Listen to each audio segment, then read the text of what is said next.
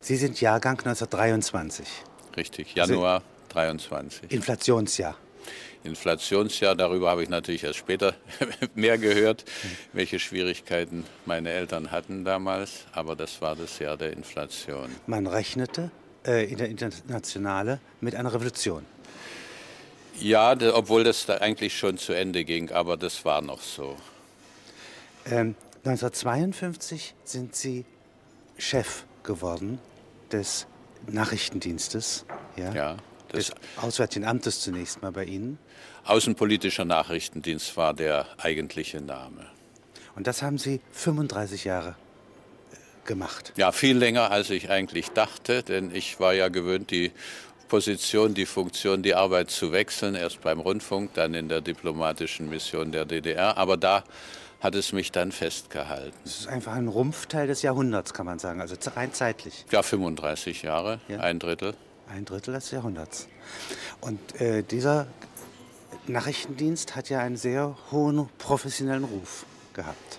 Auch Erfolge, eklatante Erfolge. Ja, sicher dann zunehmend. Am Anfang waren wir ja totale Anfänger und Laien, auch verglichen mit dem entsprechenden Dienst im Westen Deutschlands, dem Gelenapparat. Also äh, es hat schon einige Zeit gedauert, bis wir äh, aus dem Ruf, nur uns mit Kleinigkeiten und Kleckersachen zu beschäftigen, herauskamen. Ihr Vater ist auch Schriftsteller, Arzt und Schriftsteller. Ja, er sah sich als beides. Beide Berufe waren für ihn wichtig, Arzt und Schriftsteller. Und hat also weltberühmte Dramen. Professor Mamlock. Ja, ja Mamluk ist ja eigentlich ein, ein Schlüsseldrama, wenn man auch unsere äh, Familiengeschichte betrachten will. Es war ja das erste deutsche literarische Werk über die Judenverfolgung in Deutschland. Haben Sie während Ihrer Arbeit auch geschrieben? Sie sind ja jetzt Autor. Vier Bücher, glaube ich, haben Sie geschrieben.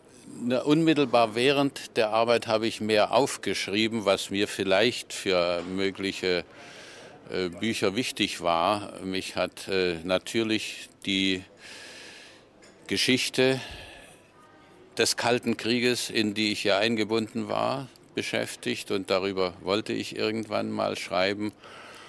Und die Geschichte des Widerstandes, also die nachrichtendienstliche Seite des Widerstandes gegen den Hitlerfaschismus, Rote Kapelle, Richard Zorge, das waren eigentlich äh, Themen, die mich immer beschäftigt haben. Und was mir da unterkam während der Zeit meines Dienstes, das habe ich irgendwie aufgeschrieben oder beiseite gelegt als Material für ein künftiges Buch. Was ist das eigentlich für eine Tätigkeit, einen Geheimdienst zu führen? Würde man sagen, es ist eine künstlerische Tätigkeit, ist es eine wissenschaftliche Tätigkeit, ist es eine administrative? Ja, alles eigentlich. eigentlich es, ist, ja. es hat von allem etwas. Sagen wir mal, der Alltag an der Spitze des Nachrichtendienstes ist oft sehr banal und äh, administrativ, also Schreibtischarbeit, die ich gar nicht mochte, auch in dieser Tätigkeit nicht mochte. Dann natürlich Begegnungen mit Menschen, die dort äh, beschäftigt sind, die damit zu tun haben, die manchmal viel aufs Spiel setzen, ihre Freiheit aufs Spiel setzen. Sie sprechen ähm, von dem Kruschkow, dem letzten KGB-Chef, der in den Putsch verwickelt war. Ja. Da sprechen Sie als jemand, der zu administrativ sei. Ja. Nun ja, vielleicht tue ich. Äh, Wenn Sie mal nur den Charakter, diesen Charaktertyp. Wladimir Alexandrowitsch Krutschkow etwas Unrecht. Aber er war natürlich an der Seite Andropows für die administrative Seite der Arbeit, auch der Arbeit, der politischen Arbeit Andropos verantwortlich. Er hat ihn im Zentralkomitee wohl äh, kennengelernt, hat ihn dann nach Ungarn begleitet in diesem wahnsinnigen Krisenjahr 1956, das ja in meinem Buch auch einen besonderen Platz einnimmt. Und Andropov hat ihn dann mitgenommen als äh, ja, Referenten, äh, Bürochef, als er dann Ach, und so als Bürochef langsam Vorsitzender des Komitees wurde, war Krutschkow erstmal der Chef des Büros von Andropov. Äh, sicher nicht unintelligent und äh, auf keinen Fall dumm, aber immer eben mit der administrativen Seite äh, befasst. Und dann meinte sicher Andropov an der Spitze des außenpolitischen Nachrichtendienstes, der ihn ja auch am meisten interessierte, mehr als jeden seiner Vorgänger interessierte ihn der Nachrichtendienst nach außen mehr als die äh, der Arbeit im Inneren. Und da meinte er, ein Mann seines Vertrauens, was man verstehen kann, also an die Spitze des Nachrichten. Und so kam also Kutschkow eigentlich als Bürochef an die Spitze des Nachrichtendienstes und das war vielleicht eine Nummer zu groß für ihn. Es gibt also überall eigentlich in allen Verwaltungen einen Typ, ja, der im Schatten eines großen Mannes, dem er auch treu dient, ja, groß wird, ja, und der, so wie die Stelle leer wird an der Spitze, ja, nachrückt. Und das ist eigentlich immer ein Unglück für einen Dienst oder eine Verwaltung oder ein Kanzleramt oder ein Außenministerium. Ja, das mag so sein, wenn ich es auch nicht unbedingt auf mich beziehen. Nein, nein, Sie sind ja anders eingestiegen. Ja? ja. Sie sind ja als sehr junger Mann eigentlich. Ja, ja sicher durch äh, Umstände, die mir bis heute nicht ganz klar sind. Sicher spielte die Empfehlung von meinem Vorgänger an der Spitze des Dienstes, einem glaube ich, klugen politischen Funktionär Anton Ackermann dabei eine Rolle. Ich war ein Mensch seines Vertrauens, vermutlich eben auch befürwortet von den Moskauer Bekannten und Freunden, denn für die war ich eben ein ein Moskauer, äh, in Moskau groß geworden. Sie haben eine russische Staatsangehörigkeit. Ja? Die hatte Sie ich. Sie haben in Russland Fallschirmspringen gelernt. Ja. Sie haben Schulen und Hochschulen besucht. Ja, ja ich wollte ja. Flugzeugbauer werden und das war eigentlich mein, immer noch mein äh, Traumberuf, als ich schon in Berlin am Rundfunk war. Aber äh, gut, äh, Ulbricht sagte irgendwann, äh, hör mal zu, Flugzeuge, haben andere Ideen als Flugzeuge zu bauen. Da wusste er noch nicht, dass dann in der DDR ein Flugzeug gebaut werden sollte. Aber der Prototyp ist dann gleich abgestürzt und das war also wahrscheinlich, wäre für mich auch nicht äh, die Perspektive in der DDR gewesen. Wir sprachen von Anthropov. Wenn Sie mir diesen Charakter einmal beschreiben, der ist ja gehört ja wohl zu denen, die die Perestroika eigentlich vorbereitet haben.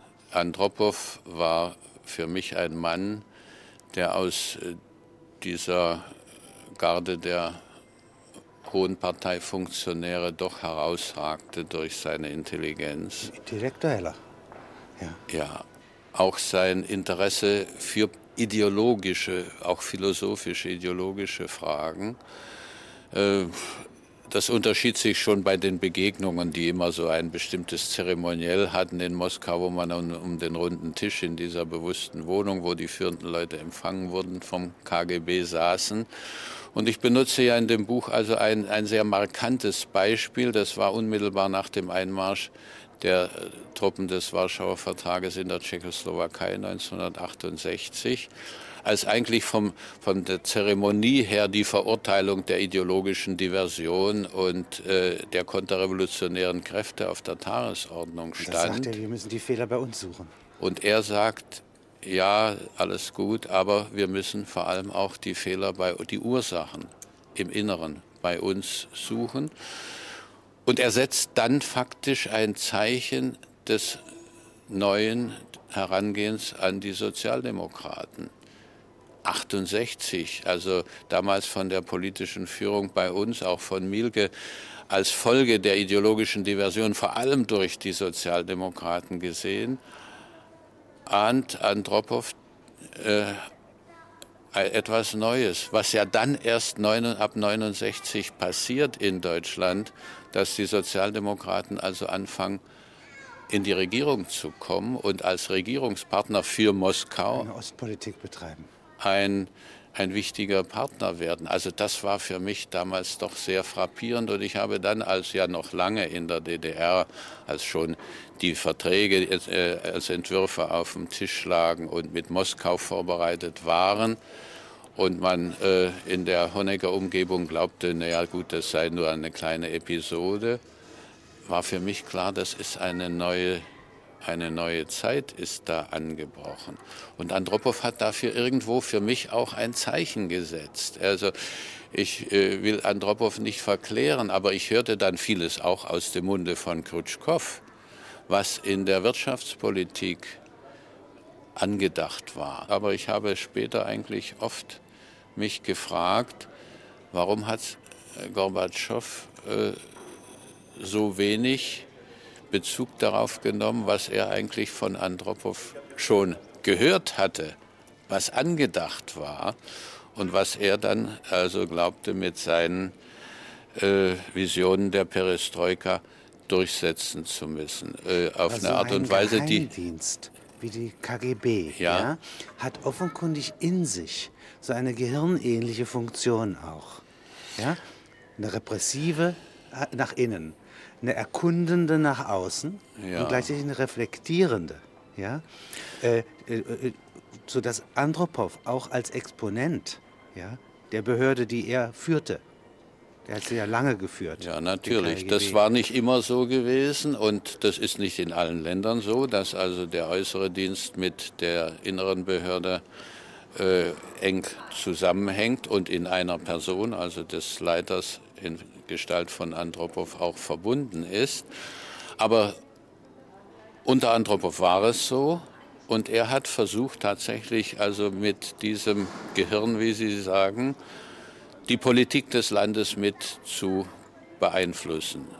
Auch oft sehr behutsam, denn diese Konstellation, die ja in diesem Politbüro vorhanden war, mit dem ersten Mann als dem entscheidenden Mann, und das war unter auf Brezhnev, der ja in vieler Hinsicht schon sehr stark auch abbaute, auch gesundheitlich abbaute, äh, damit musste er, er musste ja mit diesem System, in dem er ja auch ein Teil nur war, ich will Andropov deswegen auch nicht verklären, er war ein Teil dieses Systems und hat auch äh, den repressiven Teil mit zu verantworten gehabt. Auch die Verbannung wegen mir von Sacharow nach Gorki und die Ausweisung von Solzhenitsyn ins Ausland, das geschah ja auch unter Andropov, weil er das für notwendig hielt in dieser Phase der Auseinandersetzung mit der anderen Weltmacht. Das habe ich ja bei Andropov erlebt, wie er beeindruckt war und auch äh, von der Zeit als äh, noch unter Carter diese neue Spirale der Hochrüstung begann und dann unter Reagan also diese äh, Verbindung der Ideologisierung Reich des Bösen mit dieser unheimlichen Rüstungsmacht der USA. Und ich glaube, Andropov sah da auch die Grenzen der Sowjetunion und war unheimlich beunruhigt dadurch. Wenn Sie einmal äh, mir einen ganz anderen Menschen beschreiben, den Sie vorhin nannten, den Sorge. Das ist derjenige, der äh, im Institut für Sozialforschung in Frankfurt ja, äh, mitgearbeitet hat, äh, der Asien-Korrespondent der Frankfurter Allgemeinen Zeitung ist äh, und der äh, die Sowjetunion vor dem Einfall Hitlers warnt und auch die Grenzen des japanischen Engagements ja, 1941 äh, ja. ganz klar signalisiert. Also Richard Sorge bleibt für mich, wenn Sie so wollen, meine große Leitfigur im Nachrichtendienst. Äh, ein Kundschafter, der dieses Wort nun wirklich verdient. Wie kommen Sie auf diesen Ausdruck Kundschafter? Wie heißt das? Ich weiß es nicht. Das ist aus dem, wir haben aus dem Russischen dieses Wort Rasvetschik übernommen. Rasvetschik ist im rein militärischen Sinne der Speer, der, Speer, der Kundschafter, ja. nicht das, was dann aus der Bibel äh, herüberkommt. Das ist erst später dazugekommen, wenn Moses seine Jetzt bin ich belehrt worden, es sind gar Hosea, nicht, also Joshua. Äh, ja, die Übersetzung macht da Schwierigkeiten. Es sind eigentlich Botschafter, aber sie werden auch als Kundschafter gesehen. Gut, ähm, also die er dann in das Land Kanaan entsendet, um herauszufinden, was da eigentlich los ist und wie das. Und dann kommen die zurück mit dieser riesigen Traube und es also das gelobte Land. Ja. Äh, Gut, aber so, äh, so war das bei mir nicht. Eine Traube, eine Weintraube, die von sechs Männern ja, getragen, getragen wird. Ja. So reich ist das gelobte Land. Ja. ja. Also wirklich also eine Botschaft, wenn das Ihnen ein Kundschafter gebracht hätte. Da haben wir allerdings in Israel jetzt, ich war ja nun Gott sei Dank auch endlich in Israel gewesen, haben ja die Israelis eigentlich Anekdoten erzählt, aber die will ich jetzt hier nicht wiedergeben. Also Richard Sorge äh, war für mich... Äh, eigentlich das, das erstrebenswerte Beispiel des Agenten, wenn Sie so wollen, der ins Feindesland geschickt wird, aber eben nun nicht einfach äh, irgendwelche Geheimdokumente klaut oder sich anderweitig beschafft, sondern mit einer unheimlichen analytischen Fähigkeit und Intelligenz alles verarbeitet das, was in den Zeitungen. Den gesellschaftlichen Klatsch, was in den Zeitungen steht. Das, was steht, in den Zeitungen was steht. in vertraulichen Gesprächen durch, nebenher erfährt. Ja, durch sein Verhältnis zum äh, deutschen Botschafter dann in Japan. Auch die Und, Frau ja. soll dabei also eine bestimmte eine Rolle Herzogin, gespielt. Eine japanische Herzogin. Ja. Eine Rolle gespielt haben. Ein Vertrauensverhältnis zum Beauftragten von Himmler, dem Sicherheitsbeauftragten in der Botschaft zum Militärattaché herstellt. Über seine Freunde und Mitkundschafter, den Japaner, der bei, in der japanischen Spitze die geheimen Dinge erfährt. Also wirklich ein Analytiker. Und es ist das Schlimmste, was passiert ist und was mich belastet, was ich auch in dem Buch nur kurz eben am Ende mit erwähne als Beispiel, wenn die Ergebnisse eines so hohen risikovollen Lebens und der vollen Bereitschaft für das Land, für das er tätig war, für die Sowjetunion, alles einzusetzen, das dann also auf solche Weise missachtet wird, wie durch Stalin geschehen, die Information über den bevorstehenden Überfall, deutschen Überfall auf die Sowjetunion, die eben wirklich missachtet wurden. Allerdings dann mit der Erkenntnis, dass es doch die echte Information war, dann doch die letzte große Tat von Richard Sorge. Das heißt, der zweite Teil seiner Nachrichten, nicht? dass nämlich der, äh, die sibirischen Divisionen ja, äh, an die Front nach Moskau kommen können. Das ja? war die Entscheidung für den ersten großen Schlag gegen den Hitlerfaschismus bei der Winterschlacht in Moskau. Ja. Also ein, ein, ein wahnsinniger äh, Mensch, ein wahnsinniges Leben. Auch die äh, er ist jetzt nicht vom KGB entsandt oder dem, was damals so hieß, sondern von dem militärischen Geheimdienst, GRU. Ja, GRU. Was von heißt einem, GRU? von äh, Главное разведывательное управление, also Hauptaufklärungsverwaltung des, des, Militärs. des Generalstabes, nicht?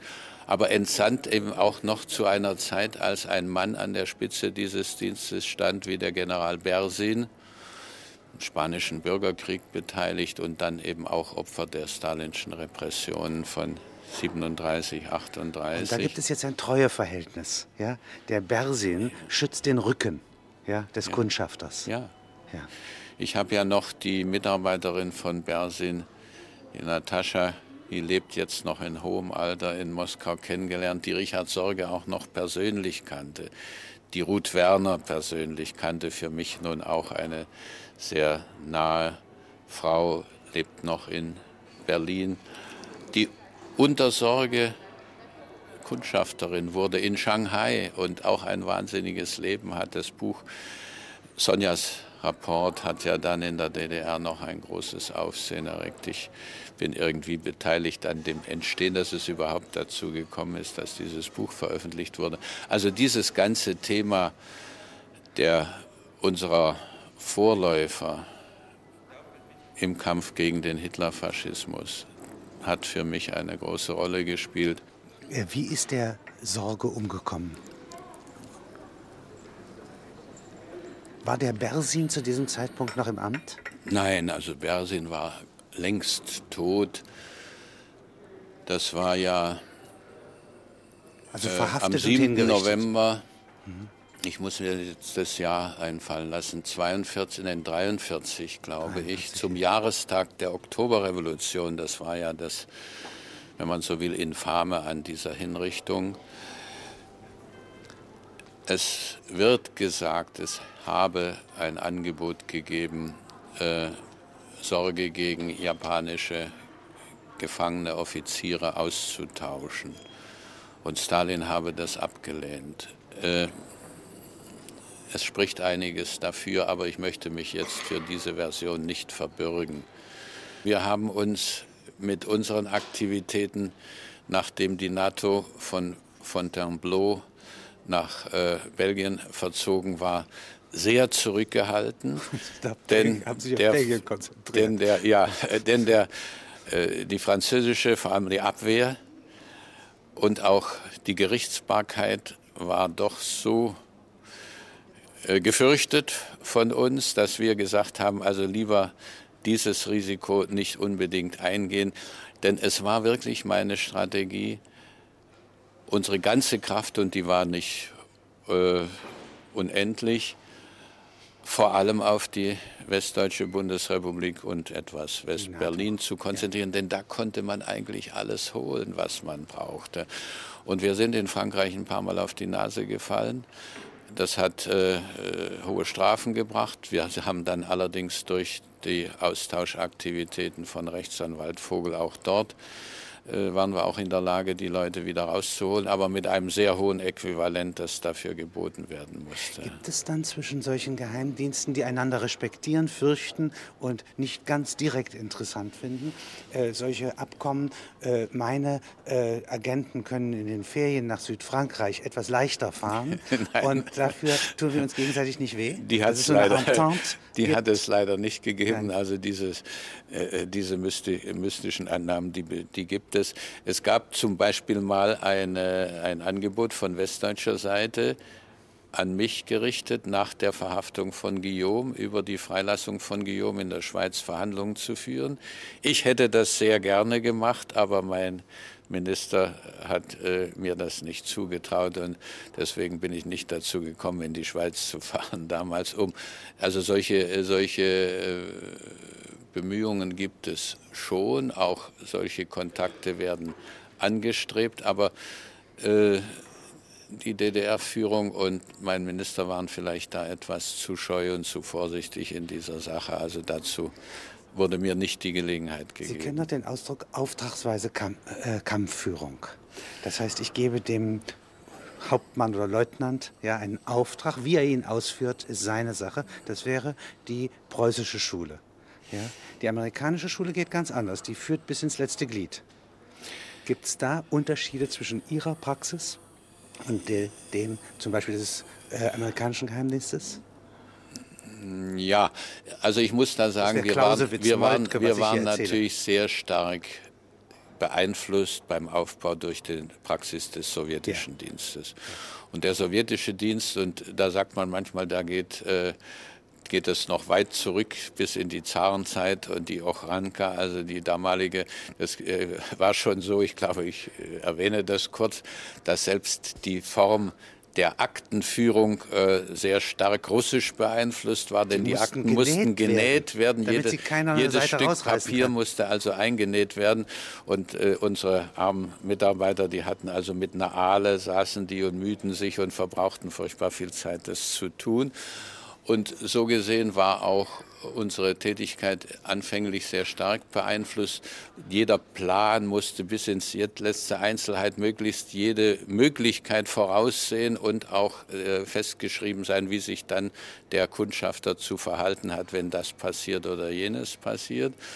Und ich muss auch sagen, bei, sagen wir mal, äh, Aktionen von größerer politischer Brisanz, die ich dann auch mein Minister Milke vorgetragen haben, war er auch in diesem Denken. Er wollte immer jede Möglichkeit, die wirklich nicht voraussehbar ist, dann erklärt wissen.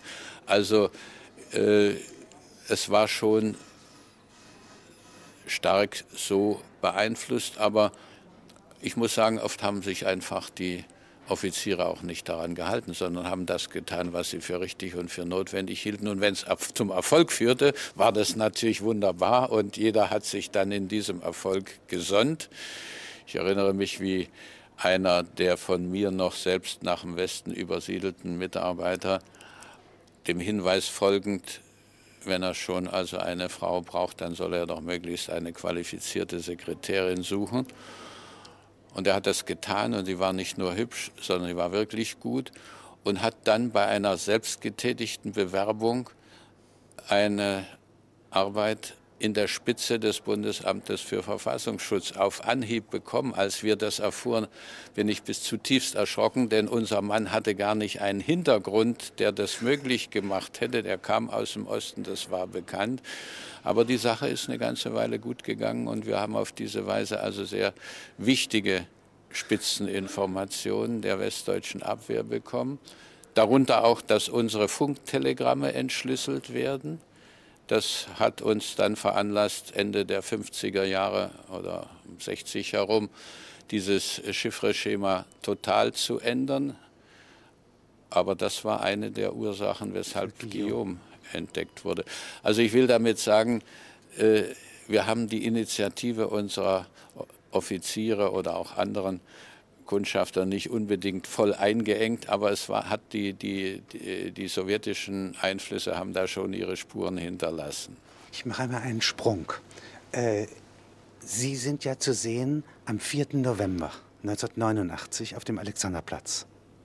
Heiner Müller spricht, ja, Intellektuelle sprechen, Autoren sprechen und auch Sie sprechen. Ja, und Sie haben zu Anfang sehr stark Beifall, ja, haben dann, als Sie sich doch äh, dazu bekennen, dass Sie General äh, im Geheimdienst sind, ja, kriegen Sie Buhrufe, halten das aber eindeutig durch. Ja, nicht so einfach, aber ich habe es durchgehalten. Ja. Ja. Ich fühlte mich verpflichtet, das Wenn Sie das mir mal beschreiben, da sind eine halbe Million Menschen auf diesem Gelände des Alexanderplatzes. Ja? Das, Bild, das ist ja keine amorphe Masse, das sind keine äh, Herumstehenden, sondern ja. das sind Blöcke. Interessierte. Menschen, die sich auch zueinander stellen. Wenn Sie mir das mal analysieren, mit Ihrem Blick. Nun ja, zunächst mal habe ich mich nicht als äh, Trittbrettfahrer gefühlt, wie man das mir jetzt manchmal unterstellt, der nun also plötzlich äh, hinter den Bürgerrechtlern hergelaufen sei. No, so haben Sie sich auch nicht ausgedrückt. Sondern ich hatte ja die Aufforderung von der Johanna Schall, also von den Veranstaltern, den äh, Schauspielern, Brecht, ja.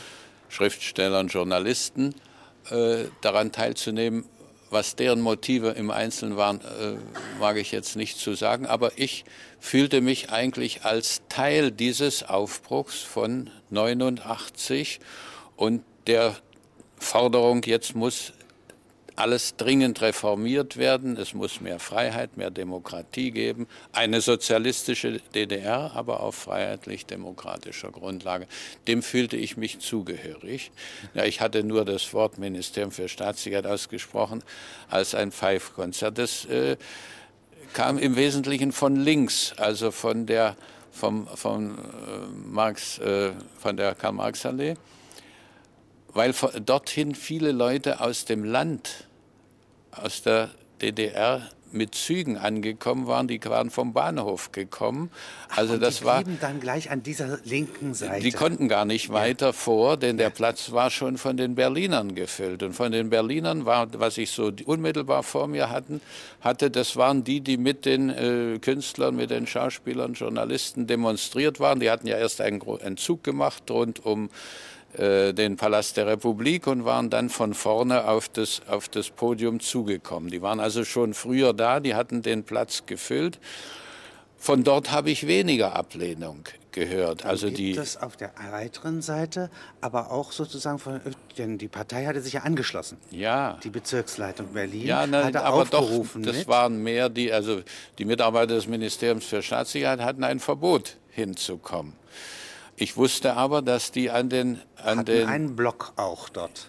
Ja. Nein, ich glaube nicht. Die, also das, äh, ich habe gehört, es war verboten worden, hinzugehen. Die sollten nicht hinkommen, aber die hingen ja an, äh, äh, an den Fernsehapparaten und an den Rundfunkapparaten. Um die Übertragung hat es ja auch noch ein großes Hickhack gegeben und deswegen gab es ja äh, keine Platzmikrofone. Es gab nur das Redner. Mikrofon, was also die Wiedergabe auch der Reaktion auf dem Platz etwas einseitig den Pfiffe hört man ja besser als Beifall. Ja. Aber es war schon geteilt. Aber ich merkte, also für mich äh, diese, diese unheimliche ablehnende Reaktion auch mir gegenüber in dem Moment, wo ich mich als General des Ministeriums für Staatssicherheit zu erkennen gegeben hatte.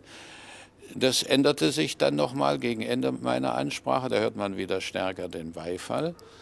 Aber äh, es war schon so, wie ich es auch, äh, auch in meinem zweiten Buch im eigenen Auftrag und hier nur noch mal kurz beschrieben habe. Mir fielen dann nachher doch die Worte Aitmatows ein von der Richtstadt. Jeder Mensch ist einmal in seinem Leben auf der Richtstadt. Und das meint er, meint, er aber anders. Er meint natürlich nicht die, den, den Ort der Hinrichtung, sondern wo er mit seinem Leben konfrontiert wird.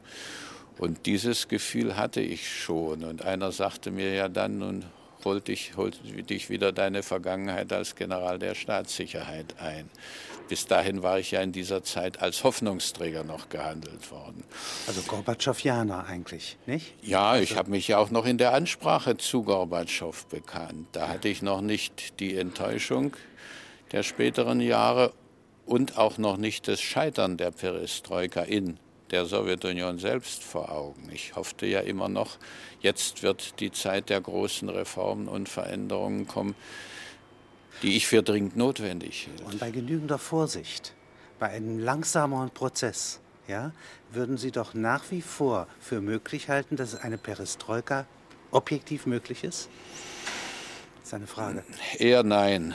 Eher nein. Eher nein. Also beim späteren Nachdenken eher nein, weil die Wurzeln des Scheiterns eigentlich schon sehr weit zurücklagen. Also ich äh, bin da noch sehr vorsichtig und da müsste man nun wirklich die Geschichte von der Oktoberrevolution mit Lenin, ohne Lenin, äh, wie es dann zu Stalin und zu dem kam, was man nun heute als Stalinismus bezeichnet. Ich habe diesen Ausdruck sehr lange nicht benutzt, weil da so viel hineininterpretiert wird, was, glaube ich, auch äh, fehl am Platze ist.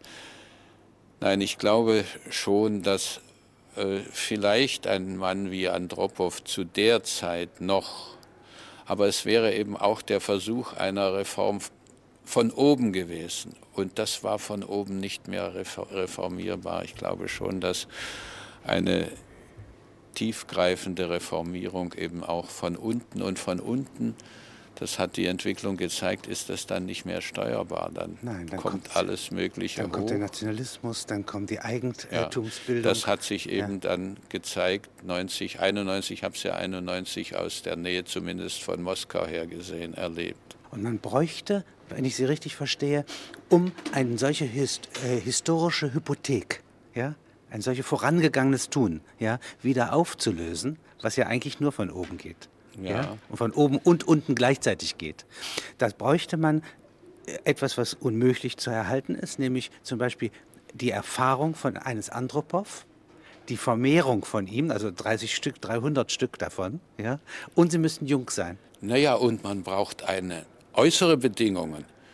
Man braucht also äh, eine Umwelt, die das friedfertig zulässt unter einem Regeln, äh, mit der Konfrontation, die zu dieser Zeit des neuen Höhepunktes des Kalten Krieges gegeben war, war das kaum vorstellbar. Es gibt einen Moment, äh, der bei mir ein sehr starkes Gefühl auslöst, das ist in Reykjavik. Ja, der Moment, als eine große Gipfelkonferenz abgebrochen wird, was unüblich ist, ja, aus Protest dagegen, dass man hier betrogen werden soll in der Frage des Exports der Rüstung in den Weltraum.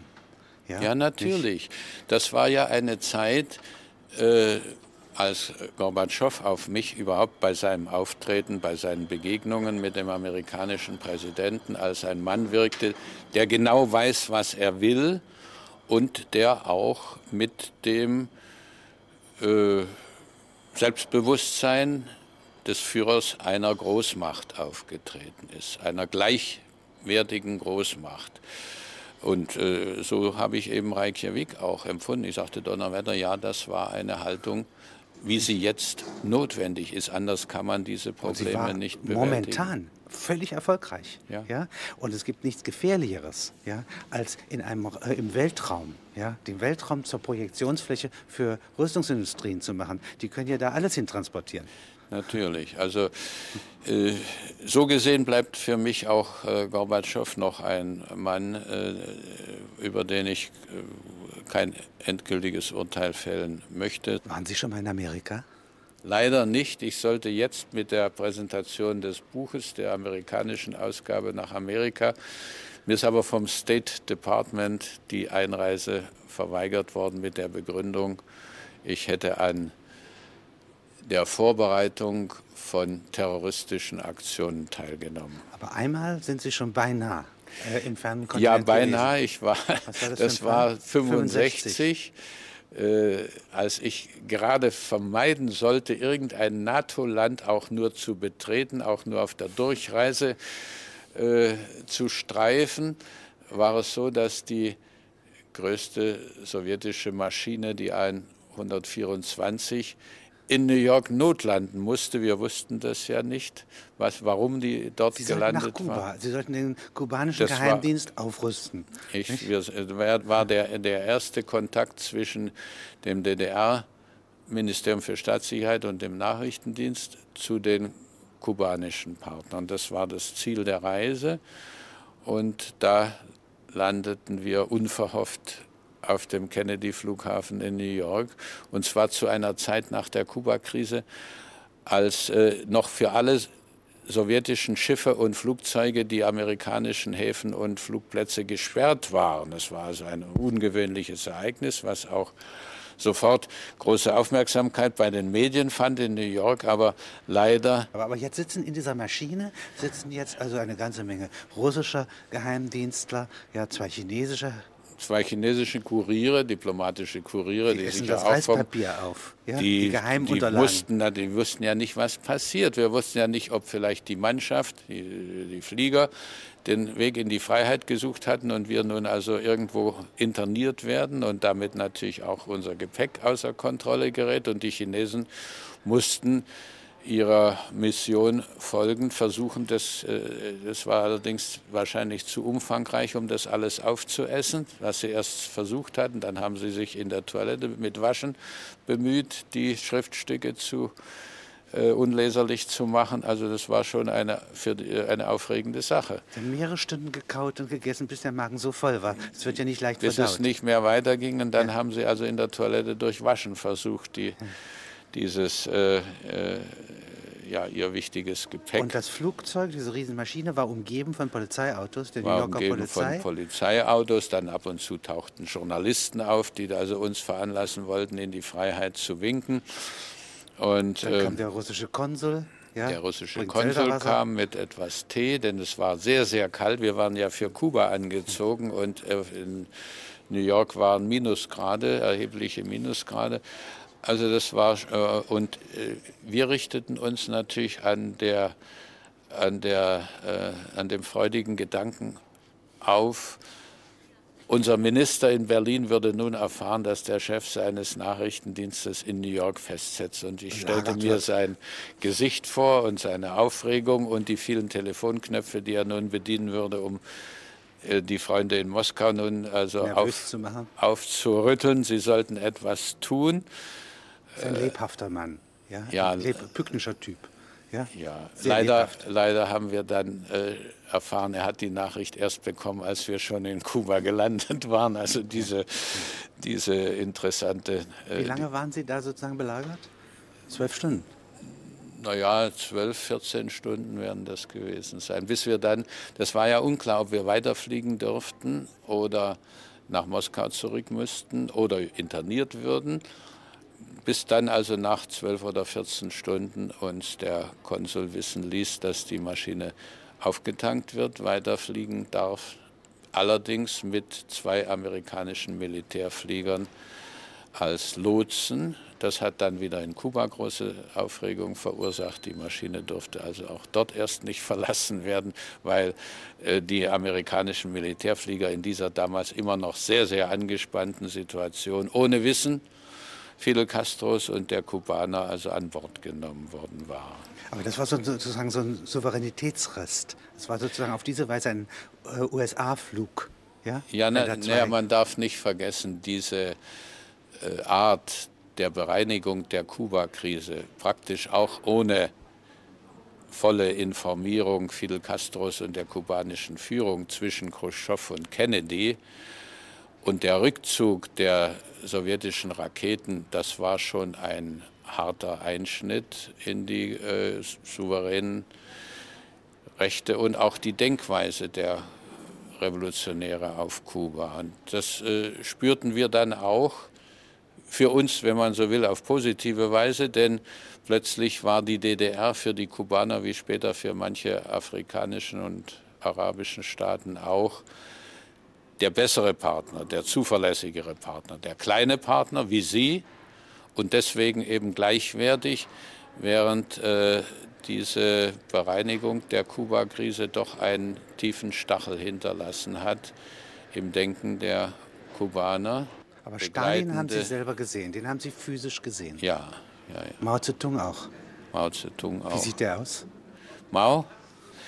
Ja, er sah schon aus wie ein Denkmal. Ich habe ihn ja damals wirklich wie ein Denkmal, ähnlich wie Stalin. Es war ja während eines Empfangs, als auch Stalin da war, Stalin und Mao, gleichzeitig zu erleben, also in äh, Rufweite. Ich war ja Geschäftsträger in der Botschaft, also damals diplomatischen Mission der DDR in Moskau. Und Aber ein Mann unter 30 Jahren.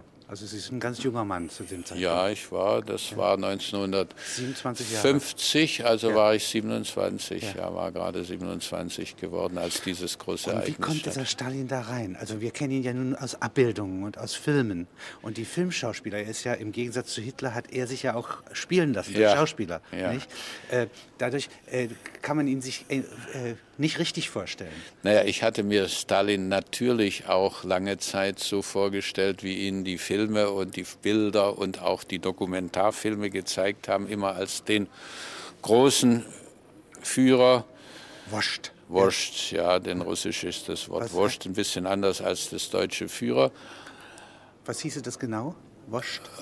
Ja, der, der Leiter und äh, Führer. Aber man hat auch Hosjain gesagt, der Wirt, der, äh, also, äh, der Gastwirt. Der Gastwirt, ja, aber nee, der Hauswirt, der, der, so. der Gastgeber im Haus so. ist der Kosiain, der, Familien, der Familienvorstand.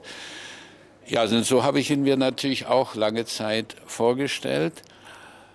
Ich hatte ihn dann schon von der Diplomatenloge in Moskau aus gesehen, wenn er dann so zuletzt reinkam und sich so in eine der hinteren Reihen im Präsidium des obersten Sowjets Wie setzte. Kaiser Augustus, also betonte Bescheidenheit. Betonte und Bescheidenheit und wir hatten ja lange die Vorstellung, dass dieser Kult, äh, der Personenkult, eigentlich nicht von ihm gewollt, nicht von ihm gemacht ist, dass er eigentlich eher bescheiden wäre und das um ihn herum gemacht wird, um das Volk zu beeindrucken.